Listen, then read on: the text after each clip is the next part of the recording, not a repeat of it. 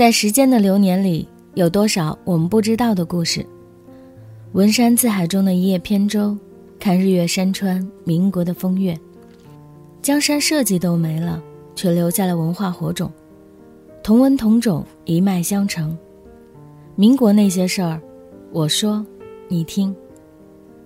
大家好，我是陈诺，今天我要继续为大家讲述胡适与曹成英，棒打的鸳鸯。无缘的家人，作者来自简书的特立独行的朱先生。直到那年的中秋节，胡适首见的邀请了一人来杭州游玩，那个人就是徐志摩。熟悉民国史的人都知道，胡适和徐志摩两人的关系，那是比铁还刚的哥们儿，简直就是不锈钢的交情。胡适也丝毫不避讳于他。有次。胡适和曹成英还有徐志摩一同外出游玩，游玩归来的晚上，就去吃海鲜，准确的说应该是吃螃蟹。湖光明月，才子佳人，自然气氛渐浓。曹成英依在窗边，看着胡适在望着那一轮明月，别有一番滋味在心头。动情之时，便唱了一首婉约的《秋香歌》。唱者动情，听者有意。徐志摩看到那段时间的胡适，满面红光，春风得意，直喊世之是转老还童了。徐志摩自然也知道他们两人的感情已到了不可收拾的地步，他就怂恿胡适要革命，打破旧婚姻。胡适刚开始不以为意，觉得徐志摩太坑，但时间久了。也就有了这种念头。左右为难、辗转难眠的胡适，只能把这种感情写在日记里。他写道：“我这三个月中，在月光之下过了我一生中最快活的日子。秋去冬来，离别的日子快到了。天气也渐渐转凉，带着一片凄凉之意。相见时难，别亦难。”睡醒时，残月在天，正照着我头上，时已三点了。这是在烟霞洞看月的末一次了。今当离别，月又来照我。自此一别，不知何日，再继续这三个月的烟霞洞山月的神仙生活了。枕上看月，徐徐移过屋角去，不禁黯然伤神。最终。休假结束的胡适离开杭州，返回北京，而曹成英也回到学校继续学业。回到北京的胡适懵了，为什么？因为他和曹成英在杭州的那些卿卿我我、你侬我侬的事已经传开了。不是保密工作没做好，而是不锈钢哥们徐志摩嘴巴太大。杭州游玩结束后，他回北京，一时没忍住。就在圈内嘚吧嘚的抖了出来，搞得人尽皆知，包括胡适的老婆江冬秀。既然已经见光了，那总不能就这样死了吧？好歹也要争取一把。此时头脑已经发热的胡适向江冬秀提出离婚。当他说出“离婚”二字的时候，江冬秀顿时就炸了：“好你个胡适之啊！老娘替你们胡家生娃养娃。”如今你好啊，外面搞女人不算，居然要离婚！今天老娘不砍死你不算完！冲进厨房，拿着菜刀就出来了。江冬秀怀里抱着两岁的小儿子，带着五岁的儿子，一手拿着菜刀挥舞着，说：“要离婚可以，我先把两个孩子杀了，我跟你生的孩子不要了。”说完就随手抓了把裁纸刀，要向胡适甩去。多亏亲戚劝住。胡适才没挂彩，要不然得闹得不可开交，满城笑话。此时的胡适早吓得面如土色，退避三舍，再也不敢提这茬了，惹不起啊。想想也是，本来就听闻流言蜚语，江冬秀没先找麻烦就不错了，没想到胡适还撞到枪口上来，居然提离婚。江冬秀不发飙，那还是他吗？这还没完，江冬秀不依不饶，此后一直大骂曹成英。还搞黄了后来曹成英的一次相亲。那是曹成英从美国留学回国后，遇见一个男子，两人相互滋生情愫，一度到了谈婚论嫁的地步。但江冬秀听闻后，便向男方家的亲戚添油加醋说了曹成英与胡适的那些破事儿，结果人家就取消了婚约。气得曹成英准备直奔峨眉山出家当尼姑。后来还是在他二哥的劝说下才回来。晚年，江冬秀还愤愤不平地说曹成英是狐狸精，可见当时关系紧张到何种地步。悻悻离去的胡适，这下麻烦了，家里的江冬秀搞不定，外面的曹成英又怀有身孕，怎么办？没办法。胡适只能让他去堕胎，并答应推荐他去美国留学。两个黄蝴蝶双双飞上天，不知为什么，一个忽飞还，剩下哪一个，孤身怪可怜。所以此后的一九三四年，他赴美国就读于康奈尔大学农学院，攻读棉花的育种遗传专业，及细胞学、水稻种植学等。他对马铃薯品种的改良和推广做出了卓越的贡献。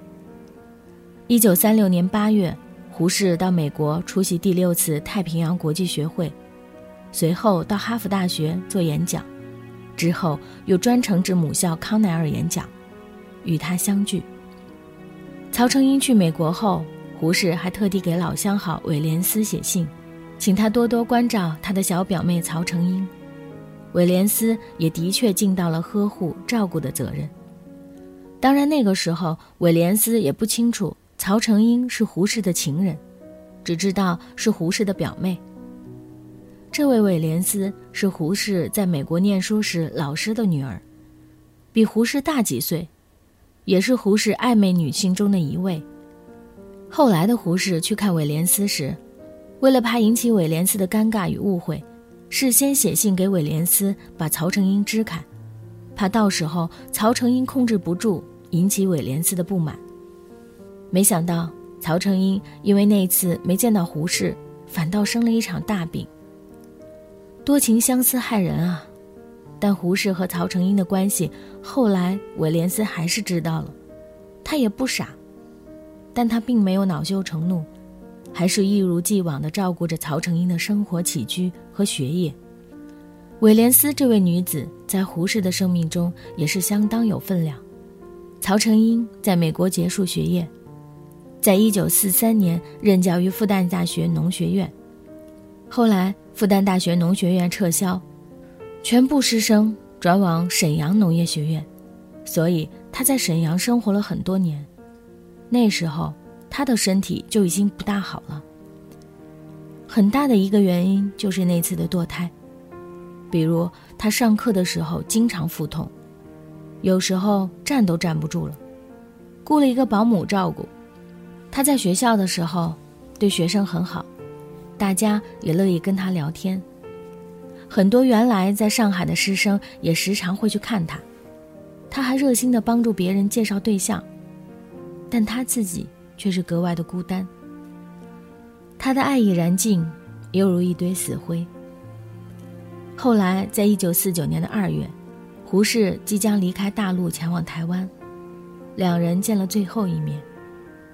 曹成英劝胡适留在大陆，但他还是选择离开。从此，两岸相隔，只能遥望。